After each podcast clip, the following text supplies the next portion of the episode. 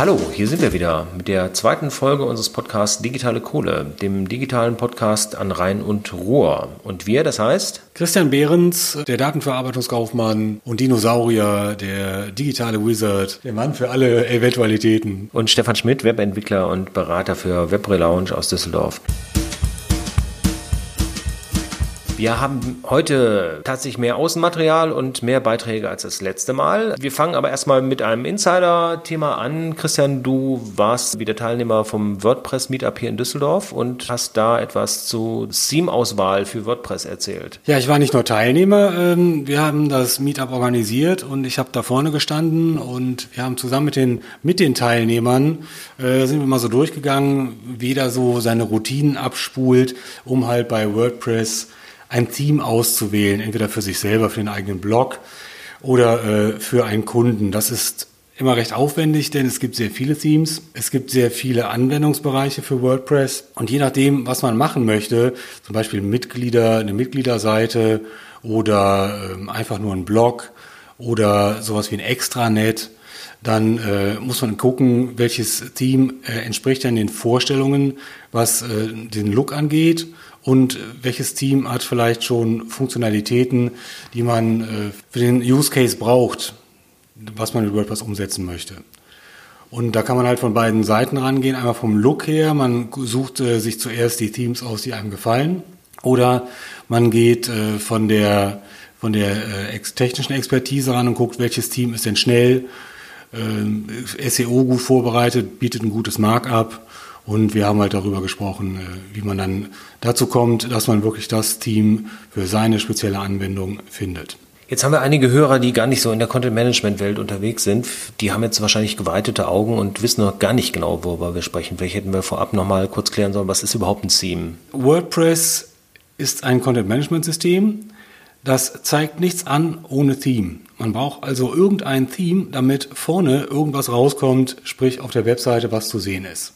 Und dieses Team, das kann man aus unterschiedlichsten Quellen beziehen. Einmal aus dem Repository von WordPress selber oder aber man kauft sich das bei zum, also Anbietern wie äh, Team Forest oder direkt bei Studios, die Teams entwickeln, wie zum Beispiel Emma Studios oder Elegant Teams, die machen Divi. Da gibt es also jede Menge Themes, jede Menge Plugins und da muss man sich dann irgendwie die richtige Webseite für seine Belange zusammenstöpseln mit Themes und Plugin. Okay, und wenn man sowas dann zusammengebaut hat, stellt sich natürlich immer noch die Frage, was schreibt man da rein? Und für manche stellt sich auch die Frage, warum soll er überhaupt regelmäßig was reinstellen? WordPress ist ja eigentlich noch ein klassisches Blog-System.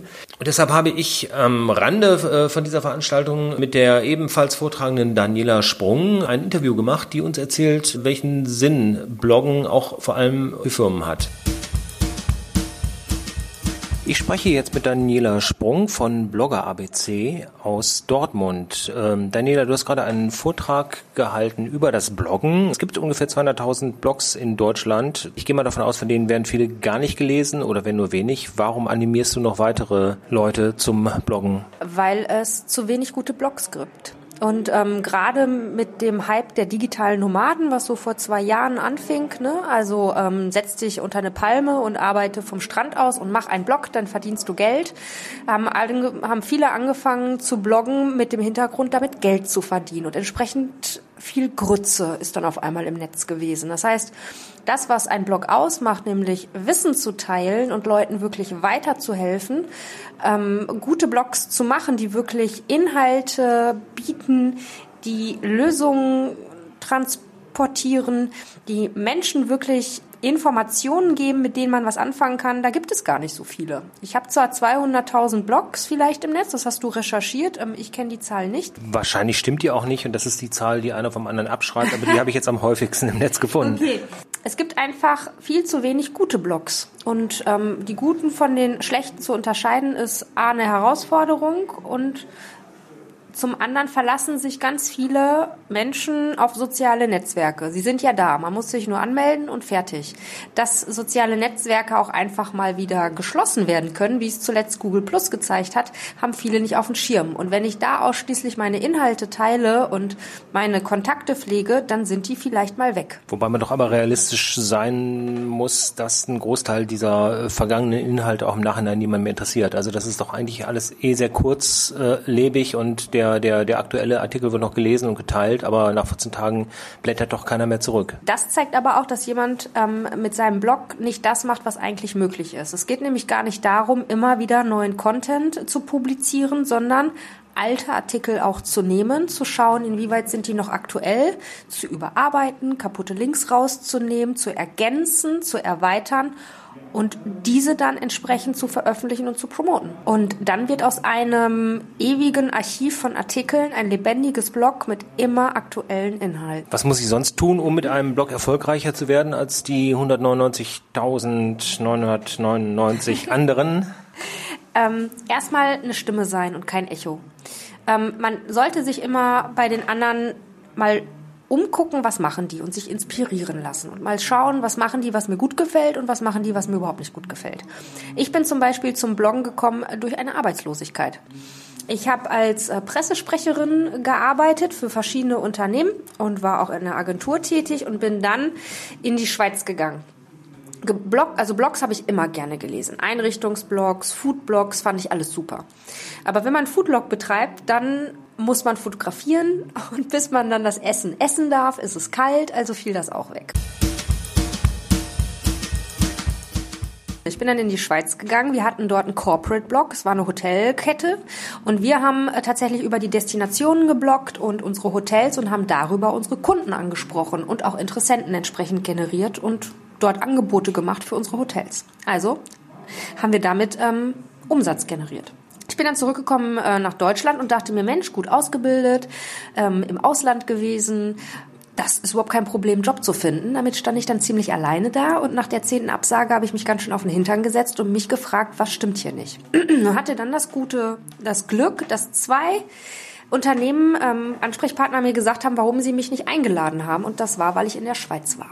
Und ähm, ohne mich zu fragen, haben sie einfach zu mir gesagt, ähm, Daniela, wir werden deine Gehaltsvorstellung nicht zahlen können. Hm? Und da dachte ich mir, charmant, sprech doch einfach mal mit mir. Also habe ich mir überlegt, was kann ich tun, damit die Leute mir nicht in den Lebenslauf gucken und schauen, wo ich zuletzt war, sondern gucken, was kann die und bringt die mit, was wir wollen habe mir dann Unterstützung gesucht mit einem Coach und wir haben meine ganzen Bewerbungsunterlagen einmal von links nach rechts gedreht und in dieser Zusammenarbeit kam die Idee auf, Frau Sprung, was halten Sie denn von einem Blog? So, das habe ich dann auch gemacht und habe mir überlegt, was möchte ich gerne machen und ähm, wollte einen Blog schaffen, bei dem die Leute nicht lange im Netz zum Thema suchen müssen. Und da ich mir alles mühsam zum Bloggen ähm, angeeignet habe, wollte ich eine Plattform schaffen, einen Blog schaffen, dass die Leute alles, dass die Leute alles zum Thema Blog erfahren. Und ich wollte, dass die Leute das Thema Blog mit meinem Namen Daniela Sprung in Verbindung bringen, als auch wenn sie an Daniela Sprung denken, sofort an das Thema Blog denken. Das ist das zweite, nämlich eine Marke aufbauen. Ein Blog muss eine Marke sein.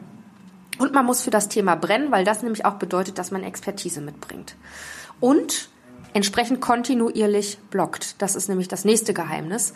Ähm, ein Blog sollte immer einen Rhythmus haben, in dem man veröffentlicht. Für Unternehmen sagt man so mindestens zweimal die Woche. Das ist aber für viele Unternehmen nicht zu schaffen, personalmäßig. Man kann natürlich Ressourcen einkaufen, heißt aber auch wieder Budget in die Hand nehmen. Deswegen sage ich, schaut, was für euch geht. Einmal die Woche ist völlig in Ordnung, einmal im Monat ist auch gut, einmal im Quartal oder einmal im halben Jahr, aber da muss der Blogbeitrag echt knallen. Der muss euch nämlich ähm, die nächste Zeit durchs Netz tragen. So. Und das habe ich dann halt entsprechend gemacht. Und so hat sich Blogger ABC ent entwickelt und ähm, irgendwann nach einem halben Jahr musste ich keine Bewerbungen mehr schreiben, sondern die Leute ähm, sind zu mir hingekommen, haben gesagt, Frau Sprung, Sie wurden uns empfohlen, wir haben uns Ihr Blog angeguckt, können Sie bitte mal Ihren Lebenslauf reinschicken. Und jeder, der gerade in einer Bewerbungsphase ist, kennt diese ekelhafte Arbeit, Anschreiben verfassen zu müssen, indem man argumentiert, warum man der Richtige für diese Stelle ist. Während man sich denkt, ich bringe doch alles mit, guck doch einfach, was ich kann. Und ich habe meinen Blog ganz exzessiv dafür benutzt, um ähm, auf, auf meine Fähigkeiten hinzuweisen. Und in jeder Bewerbung stand, und wenn Sie mehr über mich erfahren möchten, dann schauen Sie auf meinen Blog und auf meine sozialen Netzwerke. Und das heißt, die Leute konnten sehen, dass ich mich mit WordPress auskenne, dass ich Suchmaschinenoptimierung kann, dass ich ähm, Bildbearbeitung kann, dass ich in der Lage bin, soziale Netzwerke zu, äh, zu bedienen, dass ich in der Lage bin, eine Community zu steuern und aufzubauen. Und das war letztendlich das, was, was mir dann auch mit meinem nächsten Job eingebracht hat. Und genau das Gleiche können Unternehmen auch machen. Employer Branding ähm, damit betreiben, um gezielt Mitarbeiter anzusprechen, ihr Expertenstatus aufbauen und binden. Ich habe dich jetzt einfach nicht unterbrochen, weil äh, du hast eigentlich schon alle Fragen beantwortet, die ich sonst gestellt hätte. Man merkt, du bist das gewohnt, dieses Thema öfter zu erzählen. Grundsätzlich ist aber die Frage, warum überhaupt äh, Blog? Weil das ist inzwischen eher ein konservatives Medium. Ähm, was ist mit Podcast? Was ist mit YouTube-Channel? Ähm, unbedingt machen. Grundsätzlich ist das Blog die eigene Plattform. Und darauf bitte gerne sämtliche Medien miteinander verknüpfen. Podcasten ist super, weil es direkt ins Ohr geht. Nicht jeder liest gerne und es gibt viele, die hören lieber. Und beides kann man miteinander verknüpfen.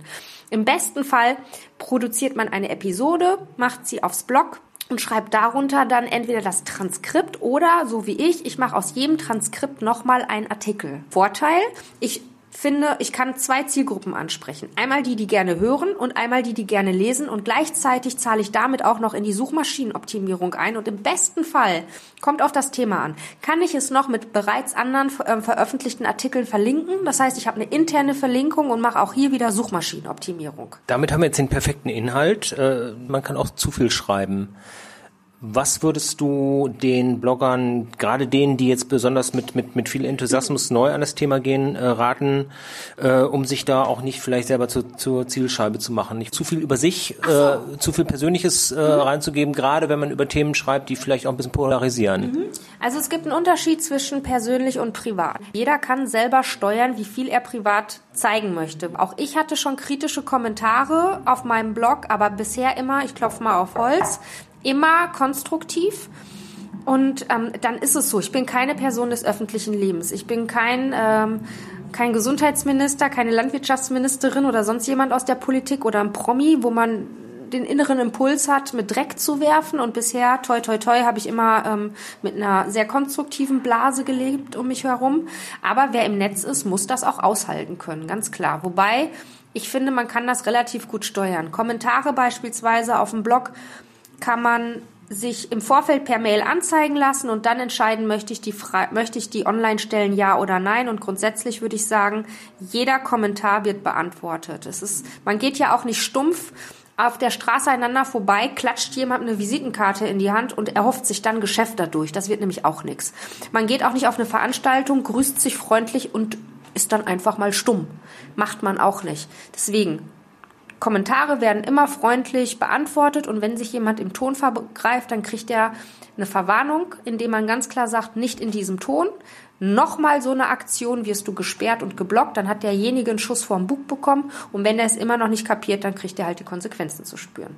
Deswegen finde ich, geht das relativ gut. Also, da wisst ihr, wo ihr dran seid. Wer jetzt aber ganz normal mit Daniela Sprung aus Dortmund Kontakt aufnehmen möchte, weil er sich für eben diesen Vortrag interessiert, weil er Seminare buchen möchte oder ganz persönlich zum Bloggen beraten werden möchte, der findet sie auch dann im Netz eben unter bloggerabc.de. Daniela Sprung aus Dortmund, wir bedanken uns. Gerne, danke.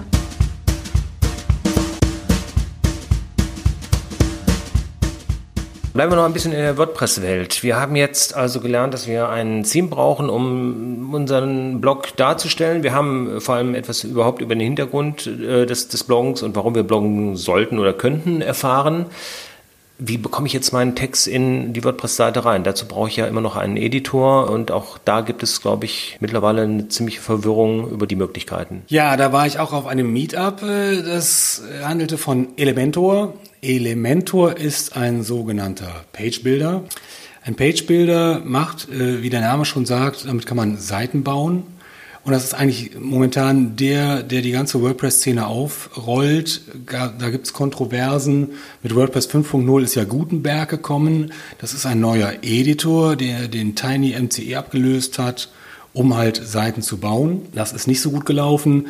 Es gibt inzwischen viele in der WordPress-Community, die den Gutenberg überhaupt nicht mögen und so. Den kann man ersetzen durch Page-Builder wie zum Beispiel den Beaver-Builder oder den Divi-Builder oder eben Elementor. Und Elementor äh, geht gerade ziemlich durch die Decke. Was sich auch daran zeigt, dass es da tatsächlich eigene Veranstaltungen zu gibt. Also wenn es jetzt schon ein Meetup nur zu einem Editor für WordPress gibt, äh, zeigt das ja schon ein sehr großes Interesse. Das Interesse ist riesig. Äh, der Sigi Becker, der das Elementor Meetup in Düsseldorf im Super 7000 veranstaltet hat, ist äh, Moderator der äh, Facebook-Gruppe von Elementor der Internationalen und hat mal so Statistiken gezeigt, wie sich das über die letzten Monate entwickelt hat auf dem, auf dem Meetup.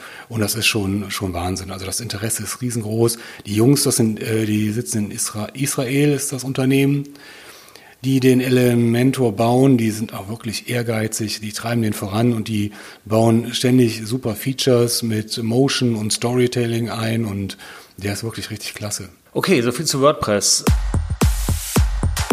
Bloggen alleine ist natürlich nicht Thema für die digitale Kohle. Viele von euch da draußen wollen selber programmieren oder programmieren auch schon und wollen einfach besser werden. Viele sitzen aber auch zu Hause und haben da nicht den ausreichenden Austausch und wie sie trotzdem besser werden können oder wie auch Entwickler, die noch keine große Erfahrung haben, ähm, davon eben mehr gewinnen können, erfahrt ihr jetzt in dem folgenden Interview mit Roland Goller, der in der Region ziemlich bekannt ist mit seiner Coding-Schule und den ich auch im Rahmen einer Veranstaltung bei der IHK getroffen habe. So, ich sitze hier mit Roland Goller, dem Initiator von Never Code Alone. Ähm, Roland, du hast dir zur Aufgabe gesetzt, die Codequalität zu verbessern. Wie sieht das konkret aus? Im Grunde genommen möchte ich erstmal, dass Entwicklern kostenloses Know-how zugänglich gemacht wird. Das versuche ich mit regelmäßigen Live-Coding-Sessions zu machen, wo ich gute Speaker einlade, die dann eine halbe Stunde vorcoden und dann alle Teilnehmer mit der Funktastatur einfach weitermachen. Das ist ein recht nerdiger Spaß. Und ansonsten versuche ich eben halt auch gute Arbeitgeber im digitalen Bereich zu finden und diese zu präsentieren. Wie sieht das konkret aus? Wer kommt zu den Schulungen und wo, wo werden die veranstaltet? Zu den Schulen, Schulungen kommen in der Regel viele interessierte, gute Entwickler, die eben halt dann den ganzen Samstag gemeinsam versuchen, was zu lernen. Das findet bei Arbeitgebern beziehungsweise bei Sponsoren statt, wo wir geschaut haben, ob es gute Arbeitgeber sind, die gute Rahmenbedingungen für Programmierer haben und äh, versuchen, die so auch ein wenig in Szene zu setzen.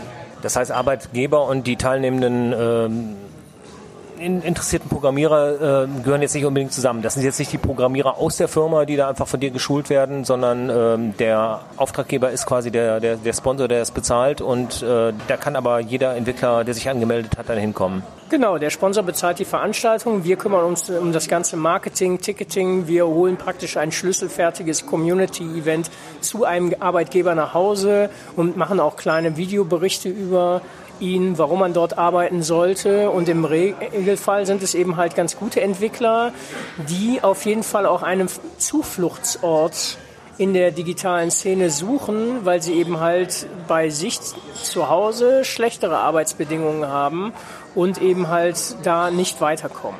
Welche Region seid ihr tätig? Hier im ganzen Rhein-Ruhr-Gebiet oder ist das begrenzt auf äh, den Umkreis von Duisburg? Wir machen deutschlandweit und technologieweit. Das heißt, wenn ihr, ob du jetzt PHP-Entwickler suchst oder Python-Programmierer oder Java-Entwickler, das sind alles Programmiersprachen, die wir jetzt schon bedient haben. Im Grunde genommen fun funktioniert unser Konzept in jeder Technologie und wir machen das auch deutschlandweit. Welchen Umfang haben die Schulungen dann? Also ich denke mal, wenn du nach München fährst, dann äh, wirst du das nicht für vier Stunden Unterricht machen. Äh, so ein Workshop-Tag, der jetzt mit den Speakern organisiert ist, die sogenannten Never Code Alone Events, die gehen samstags von 9 bis 19 Uhr. Um 9 Uhr fangen die eben halt mit Frühstück an und dann halt viermal 90 Minuten Live-Coding.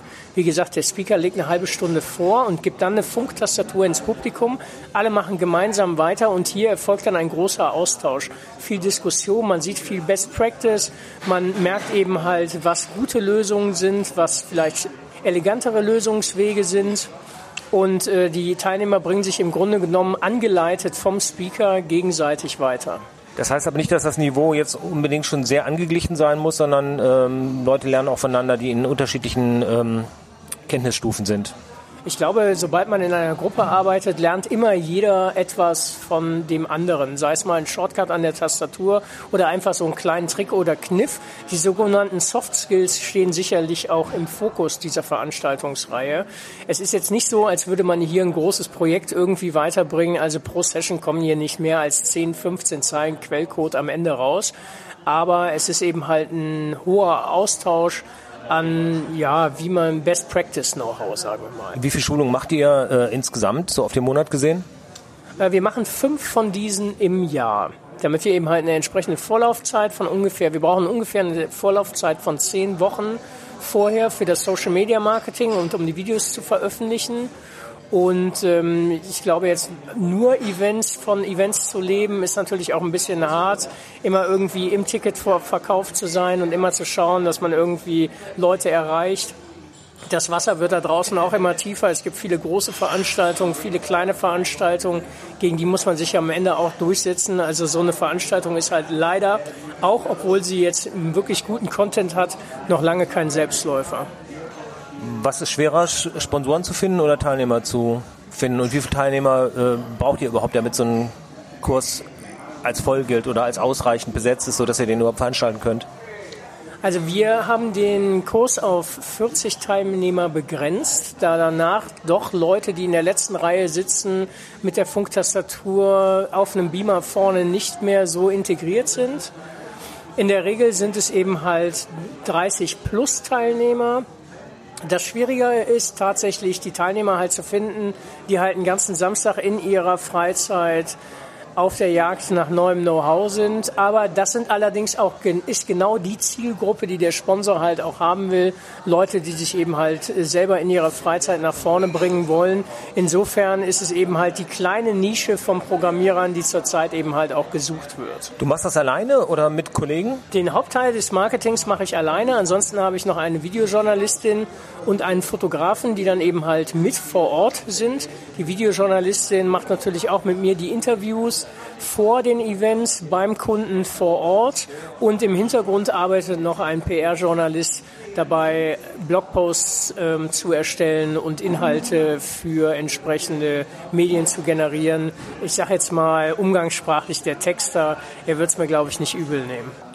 Dann erzähl uns doch noch mal genau, wovon äh, Never Code Alone jetzt lebt. Also welche Produkte bietet ihr äh, genau an? Also Never Code Alone ist hauptsächlich eben halt mein Label, mit dem ich versuche, die Softwarequalität eben halt äh, in Deutschland zu steigern.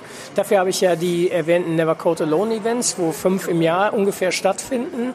Und ansonsten mache ich eben halt auch ganz konkrete Inhouse-Schulungen für PHP-Entwickler zum Thema automatisierte Tests und Deployments, wo ich eben halt sogenannte Build-Pipelines in Projekte reinbaue. Dadurch verbessern sich auch die Arbeitsbedingungen von Programmierern, da die sich jetzt weniger um ich sage jetzt mal, nervige Aufgaben kümmern müssen und dadurch ungefähr 30 Prozent Zeit gewinnen, die sie dann in sich selber und in verbesserte Softwarestruktur stecken können. Und ansonsten biete ich eben halt auch mich als Freelancer an, direkt Tests und Code Refactoring und Co den Code-Standard in Projekten zu erhöhen und arbeite da eben halt remote für Firmen in ganz Deutschland und schreibe für die eben halt Tests und mache Code Reviews. Wie bist du zum Entwickeln gekommen? Hast du vorher in Agenturen gearbeitet oder als Freelancer?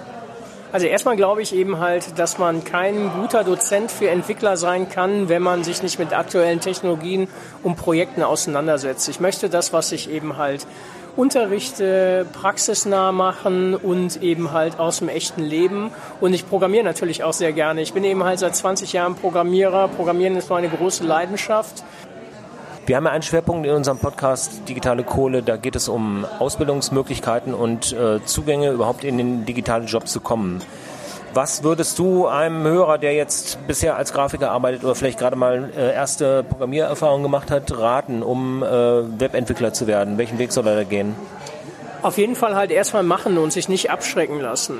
Einfach mal durchziehen, eine kleine Internetseite mit einem kleinen Formular bauen, verstehen, was eben halt ähm, hinter einer Internetseite halt steckt und versuchen eben halt Daten irgendwo auf einer Internetseite halt darzustellen. Es ist auf jeden Fall so, dass es nicht jetzt ähm, große mathematische Fähigkeiten braucht oder man irgendwelchen abstrakten Maschinencode lesen muss. Es ist äh, bei weitem nicht so schwer, wie man sich eben halt manchmal vorstellt man kommt auf jeden Fall ganz gut rein und es gibt auf jeden Fall sehr viele Tutorials, es gibt Videos, es gibt unglaublich viele kostenlose Sourcen im Internet, wie man sich eben halt Programmieren beibringen kann und einfach mal loslegen. Auf welche Schwerpunkte sollte ein Anfänger achten? Weil ich denke, jetzt als reiner äh, HTML-Entwickler wird er nichts mehr verdienen. Also PHP, klar, ist deine äh, Ebene äh, und das, was im Web immer noch hauptsächlich gesprochen wird. Wie, wie sieht es mit Frontend aus? Ähm, mit JavaScript? Gibt es Punkte, wo du sagen würdest, guck da mal ein bisschen mehr drauf?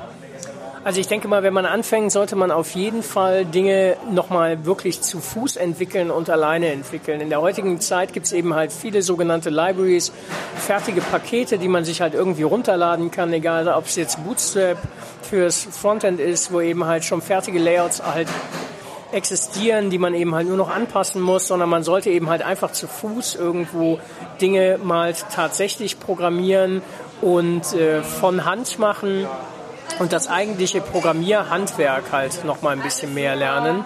Okay, äh, ich denke, wir haben das Wichtigste auch besprochen. Du kannst äh, noch mal kurz sagen, wo Interessenten weitere Informationen finden?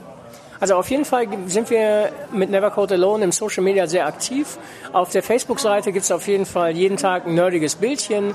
Auf ähm, Twitter gibt es hilfreiche Links für Webdeveloper. Auf Instagram findet man mein Tagebuch und auf YouTube einige wirklich lustige Videos, wie zum Beispiel das Webdesign Antitalent. Alle diese Kanäle findet ihr unter Never Code Alone im Netz. Vielen Dank, Roland Goller, und viel Erfolg weiterhin bei euch in Duisburg. So, wer dann irgendwann mal so gut geworden ist im Programmieren, dass er vielleicht gar nicht mehr sich richtig entfalten kann in der Firma, in der er gerade arbeitet oder auch keinen entsprechenden Arbeitsplatz findet, der baut sich vielleicht selber ein und macht sich mit seinem eigenen Startup selbstständig. Damit sind wir bei einer Rubrik, die wir möglichst regelmäßig in digitale Kohle machen wollen, nämlich die Vorstellung eines Startups. Dazu haben wir mit Elisabeth Schloten und Aaron Grömling zusammengesessen, die uns ihr Startup im Bereich Digitalisierung vorgestellt haben im Startplatz im Medienhafen in Düsseldorf. Düsseldorf. Heute sind wir im Startplatz im Düsseldorfer Hafen, wo verschiedene Startups angesiedelt sind, unter anderem auch die ECBM GmbH, die sich mit Digitalisierung befasst. Das ist natürlich gerade in unserem Themenbereich ein sehr allgemeiner Begriff. Was macht ihr konkret? Wir sind ein digitaler Problemlöser für den Mittelstand.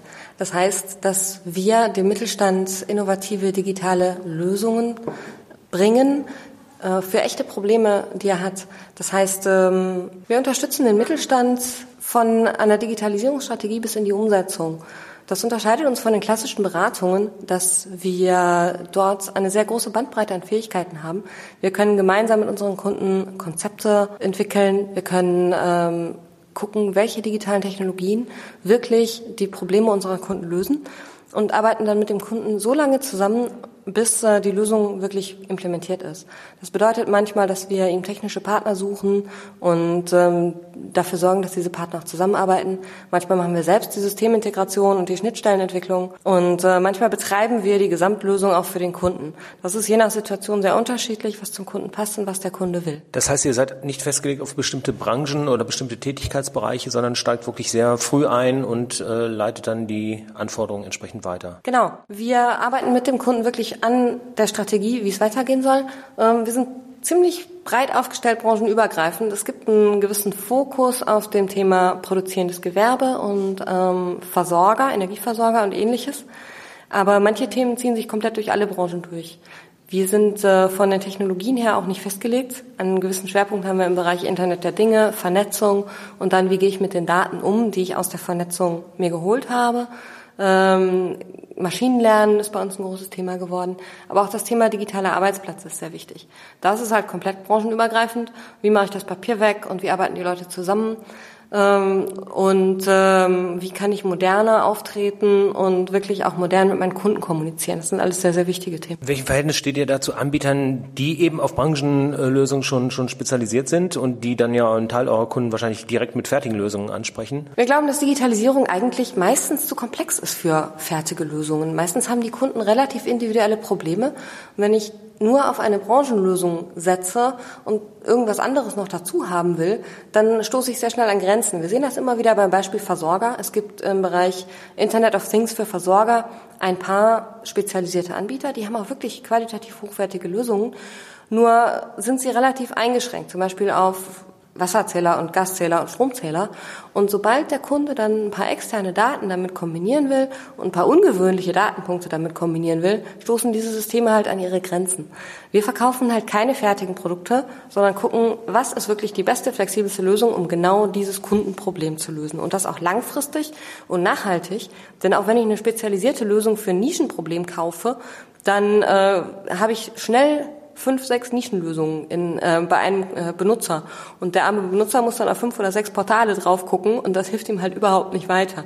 Da ist es besser, wenn wir äh, auf einer sehr breit aufgestellten Plattform für diesen Benutzer spezifisch ein Dashboard zusammenbauen. Wie sieht es mit der Finanzierung aus? Ich höre häufig, dass Digitalisierung ja ein großes Thema ist und mich würde interessieren, werdet ihr gefördert vom Bund oder vom Land vielleicht? Wir werden nicht gefördert, aber unsere Kunden können gefördert werden. Es gibt bestimmte Förderprogramme, Digitalisierungsgutschein A und B, Innovationsgutscheine. Es gibt auch das Programm DigiPro und NRPro. Das sind Programme, die wir kennengelernt haben als verhältnismäßig unbürokratisch. Das ist bei Förderung ja manchmal das Problem. Aber mit diesen Gutscheinen können sich Unternehmen bis zu 50 Prozent der Kosten für Digitalisierungsprojekte erstatten lassen. Der Digitalisierungsgutschein A zum Beispiel, der ermöglicht es einem Unternehmen, sich einfach mal analysieren zu lassen. Wo stehst du denn in Bezug auf Digitalisierung? Ähm, was wären so die wichtigsten, dringendsten Punkte? Und da bieten wir einen digitalen Waste Walk an, ähm, wo wir uns die Produktion des Kunden sehr genau angucken, ähm, was man mit digitalen Technologien machen könnte, damit er effizienter, äh, qualitativ besser oder schneller wird. Und wer mit dem Digitalisierungsgutschein A kann er die Hälfte von dem Geld zurückbekommen. Sehr schön. Das war mir bisher nicht bewusst, dass sowas geht. Äh, problematisch ist aus meinem Geschäftsalltag auch meist die Geschäftsleitung, wenn die einfach keine Lust auf Digitalisierung hat. Gibt es da bei euch irgendwelche Magic Words, wie ihr die anfangen könnt? Magic Words gibt's da nicht. Es äh, ist tatsächlich manchmal nicht so einfach, den Leuten klarzumachen, warum Digitalisierung sinnvoll ist. Ähm, das ist teilweise ein Generationenthema, teilweise aber auch nicht. Im Mittelstand findet ein Generationenwechsel statt. Und die jüngeren Geschäftsführer, die sehen das schon sehr, sehr klar, dass sie etwas tun müssen. Aber egal, ob jünger oder älter, ob offen oder nicht so offen für Digitalisierung, man muss immer erstmal das Problem finden. Manchmal ist das Problem neue Marktteilnehmer, neue Konkurrenz, Märkte, die es einfach irgendwann nicht mehr geben wird. Das Thema Biodiesel, um mal ein Beispiel zu nennen. Also es ist nicht unbedingt ein Digitalisierungsthema, aber wir, da haben wir mal originäre Strategieberatung gemacht beim Kunden, der halt einfach ähm, Öl für Biodiesel herstellt. Zehn Jahre hat er noch, dann kommen die Elektroautos in größeren Mengen und dann hat er halt kein Geschäft mehr. Ne? Und ähm, dieses Problem gibt es in der ganzen Reihe Branchen. Und indem man über Probleme spricht und nicht über Technologien spricht und über Lösungen für Probleme spricht, ist es, da kommt man besser in das Thema rein. Wenn ich dem Kunden nur um die Ohren haue, du musst ein Blockchain-Projekt machen, hm, warum? Das, äh, dann bin ich in der falschen Schiene. Ich muss wirklich mit ihm über sein Business reden und nicht über mein Business. Ja, ein weiterer wichtiger Punkt an der Stelle, wie man eben äh, Führungskräfte aus dem Mittelstand dazu bewegen kann, einen positiven Blick auf die ganze Thematik Digitalisierung zu bekommen, ist Seeing is Believing, also einfach mal Anwendungsfälle, Lösungen, die wir schon erzeugt haben, vorzustellen und zu zeigen. Da laden wir natürlich auch immer gerne ein, und die zu präsentieren, so dass man ein Gefühl dafür kriegen kann, was eben möglich ist und sich inspirieren lassen kann und Gedanken anregen lassen kann, welche Lösungen vielleicht aus anderen Branchen oder äh, Anwendungsfällen übertragbar sind und wo, welche Probleme im eigenen Hause damit gelöst werden können. Mit welchen Technologien arbeitet ihr im Schwerpunkt? Also für die äh, Sensorik und die Funkstrecke setzen wir auf LoRaWAN, ähm, was eine Technologie ist, eine Funktechnologie, die speziell für IoT-Anwendungen gedacht ist, aufgrund der hohen Reichweiten und der langen Lebensdauer der Sensoren, ähm, da die möglichst energieeffizient arbeiten und, sag ich mal, Daten übermitteln, sodass sie auch an entlegenen Orten eingesetzt werden, ähm, die jetzt schwer zugänglicher sind, weil eben kein regelmäßiger äh, Wechsel von Batterien nötig ist, weil Lebensdauern von bis zu zehn Jahren drin sind, sage ich mal. Ähm, und über diese Funktechnologie ähm, übertragen wir das Ganze dann an unsere IoT-Plattform und von dort aus können wir dem Kunden das direkt zur Verfügung stellen und konsumierbar machen oder von dort auch dann weiterverarbeiten. Mit wie vielen Leuten arbeitet ihr daran? Also wie groß ist euer Team überhaupt und wie viele sind davon in der Technik? Mm, zwischen Technik und Beratung sind wir ungefähr 50-50 aufgestellt. Wir sind im Moment zu zehnt, inklusive unseres Feelgood Managers Cooper, unserem Bürohund, der auch immer, sag ich mal, für gute Laune sorgt im Büro. Also wir sind da, wie gesagt, gut gemischt zwischen Beratung und Umsetzung. Stellt ihr neue Leute ein? Also langfristig wollt ihr ja wahrscheinlich noch ein bisschen wachsen. Im Moment haben wir alle mehr als genug zu tun und wir suchen immer Leute. Wir suchen Berater, wir suchen IoT-Entwickler, also Leute, die Python und JavaScript können. Wir suchen Leute, die sich für Netzwerke und Sensorik interessieren und wir suchen auch Berater. Welche Altersgruppen sucht ihr? Am liebsten natürlich frische Leute von der Uni, aber äh, was habt ihr sonst für Vorstellungen? Ich selbst bin ja für eine Gründerin schon nicht mehr ganz so jung. Ich bin 41 und ähm, wir suchen Leute in allen Altersgruppen. Es kommt darauf an, was die können und ähm, ob die zu uns ins Team passen. Die Stimmung bei uns im Team ist sehr kollegial, super freundlich und super flexibel. Und ähm, darum geht es. Das Alter ist uns vollkommen egal, genauso wie ähm, Hautfarbe, Religion und alles andere. Wir wollen einfach, wir wollen ein diverses, lustiges, ähm, zufriedenes Team sein, das gut zusammenarbeitet. Und da gibt es eigentlich keinerlei Einschränkungen. Okay, die Adresse findet ihr wie gewohnt in den Shownotes und im Anhang. Könnt ihr euch vielleicht noch mal kurz persönlich vorstellen, damit die Hörer wissen, mit wem sie hier reden? Ich bin Elisabeth Schloten, bin 41 Jahre alt und habe vor etwas mehr als anderthalb Jahren die ECBM gegründet. Vorher habe ich in Großkonzernen gearbeitet und in äh, einer großen Beratung gearbeitet und äh, habe festgestellt, dass mir das dort alles ein bisschen zu eng ist und man zu weit weg ist vom Kunden und ähm, man eigentlich wirklich viel mehr Einfluss haben kann, wenn man selber nah am Kunden arbeiten kann und das macht einfach viel, viel mehr Spaß.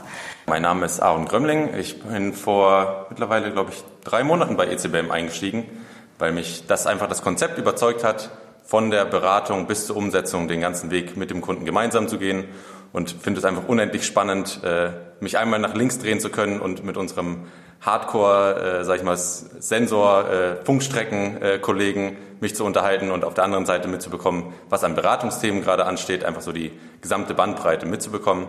Genau, ich arbeite als Data Scientist bei der ECBM. Das heißt, ich beschäftige mich viel damit, wie man die Daten ähm, dann auswertet, analysiert, aufbereitet und dem Kunden eben so zur Verfügung stellt, dass er da auch seine Einsichten daraus generieren kann. Sehr schön, danke. Wie lange seid ihr hier im Startplatz? Ich habe im Startplatz angefangen mit einem Flexdesk, das heißt Kaffee, Wasser und einen Tisch äh, für, und ein WLAN für 99 Euro. Und äh, inzwischen sind wir im Einzelbüro, weil wir einfach zu groß geworden sind für die Flexfläche und auch ein bisschen mit Hardware rumspielen. Ja, also seit, seit Beginn, seit 2017. Und es reicht hier noch? Äh, gibt es noch größere Büros oder müsst ihr demnächst hier einen eigenen Turm im Hafen umziehen? Naja klar, wenn wir dann mal die Weltherrschaft haben, dann bauen wir uns ein eigenes Büro. Ähm, Im Moment geht es noch gut. Ähm, es ist total schön am Stadtplatz zu sein, weil es hier eine gute Community gibt. Ich habe hier schon alles Mögliche gefunden, von Mitarbeitern bis zu Babysittern. Und ähm, die Leute arbeiten halt echt total gut zusammen. Die Startups helfen sich gegenseitig und äh, ziehen, beziehen sich gegenseitig in ihr Social Media Marketing mit ein und so weiter. Und das ist die, die Community ist sehr lebendig und deswegen möchten wir gerne erstmal hier bleiben. Soweit unser erstes Startup-Interview aus dem Düsseldorfer Hafen. Was gab es noch? Außerdem waren wir noch in Ratingen bei der MT AG bei dem zweiten KI-Werkstatt-Meetup. Und das war auch recht spannend. Da äh, haben wir gelernt, wie man einen Bot trainieren kann, dass er Airhockey spielt. Was ist ein Bot? Ein Bot ist eine KI halt, ein, ähm, ein Deep Learning Agent, der irgendwelche Dinge tut, das zum Beispiel im Bereich Computerspiele irgendwas macht. Ganz hochentwickelte Agenten, die spielen dann sogar Go oder äh, StarCraft. Also eine Software für künstliche Intelligenz. Eine künstliche Intelligenz. Ja, die Software dazu ist TensorFlow. Damit kann man dann halt besagte Agenten trainieren. Wir hatten beim ersten äh, Meetup haben wir gelernt, wie man so einen Agenten trainiert, um äh, Ziffern zu erkennen. Und das zweite Meetup handelte davon, wie man sich langsam daran iteriert, einen Agenten zu trainieren, dass er in einem Spiel wie einem virtuellen Airhockey immer besser wird und dazu lernt, dieses Spiel zu beherrschen und zu meistern. Wie lange hat das Training gedauert? Das waren mehrere Iterationen von jeweils 100, äh, 100 Durchläufen, wo der äh, Agent dann bestraft und belohnt wurde für belohnt für gute Aktionen und bestraft für schlechte Aktionen. Das fängt also damit an, dass er zum Beispiel lernt, dass wenn ich mich Richtung Puck be bewege beim Airhockey, ist das gut. Wenn ich mich vom Puck wegbewege, ist das schlecht. Erster Durchlauf, zweiter Durchlauf. Wenn ich den Puck treffe, ist das gut. Wenn ich äh, den Puck nicht treffe, ist das schlecht. So äh, iteriert man sich daran, um so ein neuronales Netz zu trainieren, dass der Agent halt sich immer mehr zurechtfindet in dem Setup, in der Umgebung des Spiels und entsprechend agiert. Ja, das zweite Thema war äh, die KI von Google, die jetzt bereitgestellt werden bei der bei Firebase, bei dem Online-Service von von Google zur Texterkennung. Die kann man füttern mit vielen Texten und kann Google dann lernen lassen, äh, ob was welchen Kriterien der Text entspricht. Beziehungsweise wie der Text zu vertaggen ist. Also man könnte sagen, das ist ein aggressiver Text oder das ist ein positiver Text oder das ist ein negativer Text für Bewertungen von Produkten beispielsweise. Und Google erkennt dann auch wieder durch Testläufe später, welche, welche Eigenschaften ein Text hat. Das war der zweite Talk. Ja, das Thema KI wird uns sicher in Zukunft noch häufig begegnen, nicht zuletzt durch die regelmäßigen Beiträge äh, in der äh, MP AG, äh, wo wir ja auch mit Johannes Höhne äh, ein Interview in unserer ersten Folge schon gemacht haben. Ja, das war es dann eigentlich in der Ausgabe 2 von Digitale Kohle. Und wir würden uns freuen, wenn ihr uns Feedback gebt, vielleicht auch noch Anregungen schickt äh, oder einfach eure Themenwünsche. Was interessiert euch aus dem Bereich Digitales im Rhein- und Ruhrgebiet? Und sagen bis zum nächsten Mal. Bleibt heiß, macht es gut, bis bald.